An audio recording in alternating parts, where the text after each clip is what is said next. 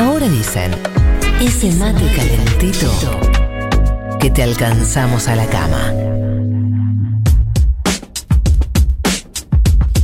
Faltan 10 minutos para las 8 de la mañana, 13.4 la temperatura en la ciudad de Buenos Aires. Contaba Nico hace un par de días que preocupaba el panorama en las inmediaciones del barrio de Barracas, en realidad en las inmediaciones de la Villa 2124 o el barrio 2124, por la ocupación por parte de unas 200 familias de un predio de la empresa Ferrosur y que el juez federal Daniel Rafecas había ordenado un desalojo pacífico de este terreno que pertenece al ferrocarril y se estaba esperando desde la justicia a ver si se armaba Em, alguna negociación para que los ocupantes liberen este lugar. Vamos a hablar con el padre Lorenzo Toto de Bedia, párroco de la Iglesia de los Milagros de Cacupé, ahí en la Villa 2124 de Barracas. Padre, buen día. Florencia Halfon lo saluda. ¿Cómo le va?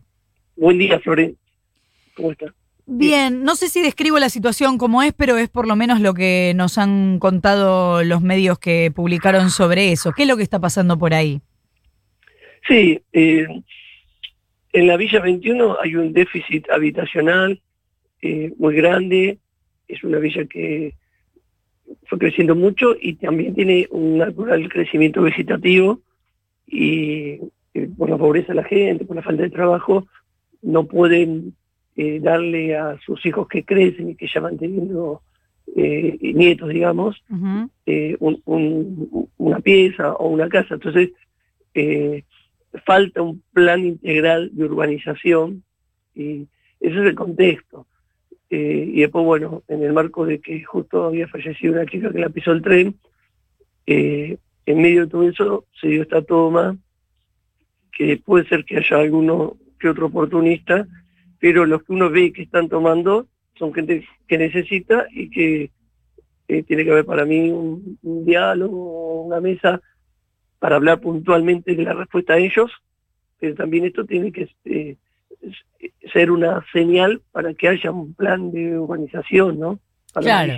Nunca que hay una toma es solo gente que, eh, no sé, está buscando alguna cuestión por fuera de eso, sino que es fundamentalmente una muestra de que hay, hay un problema que, está presente, ¿no?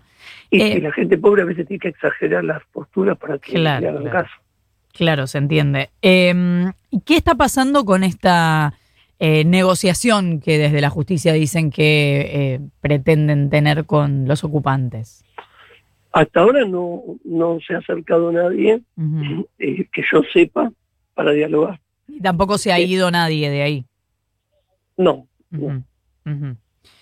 Entonces es como que se está a la espera. Claro. Pero el paso del tiempo, la lluvia y todo eso también eh, no es bueno.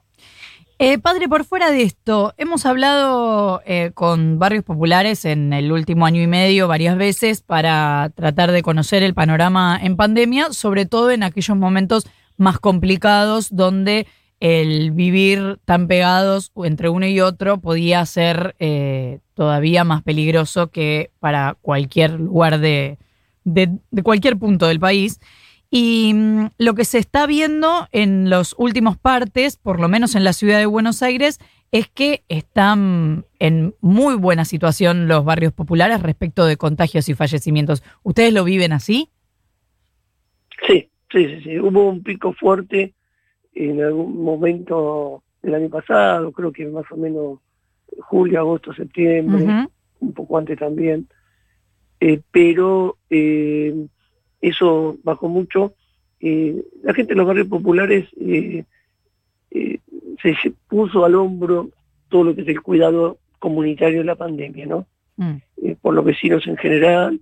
En la villa hay mucho, si bien hay hacinamiento y había más riesgo de contagios en ese sentido, también hay mucha solidaridad natural entre los vecinos, lo que le pasa al otro a uno le influye cosa que no pasa tanto en otros sectores sociales. Entonces, por todas esas cuestiones y los vecinos en general, las organizaciones sociales también, la iglesia acompañó también todo esto, eh, hubo, mucha, muchos cuidados y, bueno, hoy se ve que, justamente no, no, no crecen los casos, afortunadamente por ahora. ¿Y qué es lo que usted ve de los vecinos del barrio respecto del panorama laboral? Se, al margen de que me imagino se ha achicado mucho el universo de posibilidades de trabajo, ¿cambió algo del panorama laboral, es decir, de las actividades que puede hacer cada uno de los que, no sé, a lo mejor antes hacía un tipo de changas y ahora hace otro tipo de changas?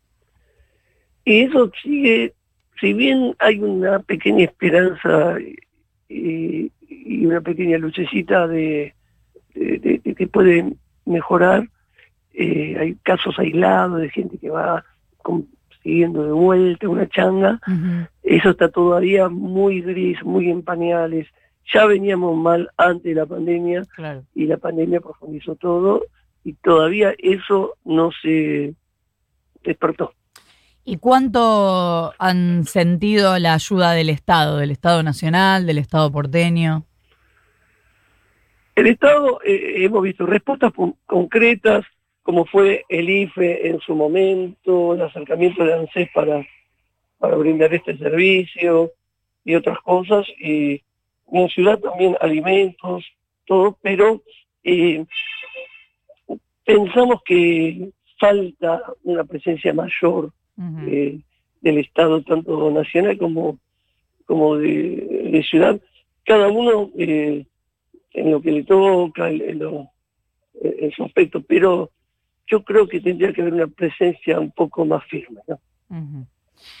Em, y por último, padre, me gustaría consultarle por algo que armó mucha polémica en los últimos días y que quizás sea un tema para, para por fuera de la campaña tratar un poco más en profundidad, que tiene que ver con preguntas que se les hacen a los precandidatos en este momento respecto de leyes que podrían tratarse en algún momento, ¿no? Y una tiene que ver con la despenalización y legalización de la marihuana para uso recreativo. Y María Eugenia Vidal dijo una cosa es fumarse un porro en Palermo con amigos y otra en una villa. ¿Cuál es su mirada sobre esto?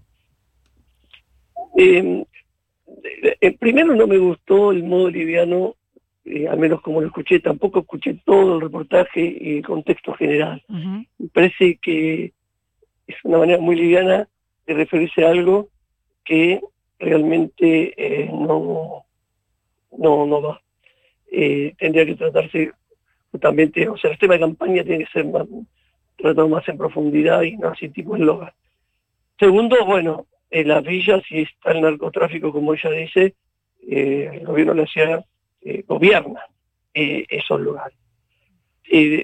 después, por otra parte, los curas de las villas no, no vemos, sí, vemos bueno el debate, pero me parece que hay muchas prioridades como para que en este momento se, se legalice el uso de, marihuana para consumo personal, porque bueno, si bien la marihuana no tiene eh, la fuerza de otras sustancias, eh, eh, la gente más humilde queda desprovista de, tratamientos y cuando se hace problemático el consumo de drogas, porque a veces de una droga a la otra hay hay un, un paso muy muy muy muy muy muy, automático. Entonces este me parece nosotros no estamos de acuerdo con, la legalización pero bueno yo creo que hay que ver el, debate Ahora, padre, em, veía algunas de las cifras de los últimos años respecto de las detenciones en la ciudad de Buenos Aires por consumo de drogas y mm, la mayoría se dan en los barrios populares. Ah, eso sí. Y uno no, la verdad que eh, podría asegurar que no es que la mayoría de los consumidores están en barrios populares. No. Eh, es como la cárcel, está llena de gente barrios populares. Claro. Eh, lo que pregunto es, ¿la despenalización no vendría a contribuir a que eso deje de suceder? Para mí lo que está criminalizado es la pobreza en todo caso. Entonces, eh, lo mismo pasa en otras situaciones en las cuales por ahí no está el tema de la droga, que también eh, los pobres llevan las de perder, las de perder. Es como esta toma, esta toma este, está llena de... El Estado cómo llegó, con la policía, no, no, con, no con la prevención, no con la inclusión. Nosotros pensamos eso, como que antes de, este último capítulo del libro, hay muchos capítulos que, el Estado y la sociedad en general no, los plantea, ¿no? La mm. inclusión, la, erradicación de la pobreza real, eh, que pasa justamente por eso, por, por, porque no haya tanta exclusión. Eh, entiendo entonces que por ahí la frase de Vidal habría que modificarla y no es una cosa es fumarse un porro en Palermo y otra en una villa, sino una cosa es tener consumos problemáticos en Palermo y otra en una villa. Exactamente. Es el padre Lorenzo Toto de Bedía, párroco de la Iglesia de los Milagros de Cacupe en la Villa 2124 de Barracas. Muchísimas gracias por habernos atendido. Gracias a ustedes. 8 en punto de la mañana. Futurock.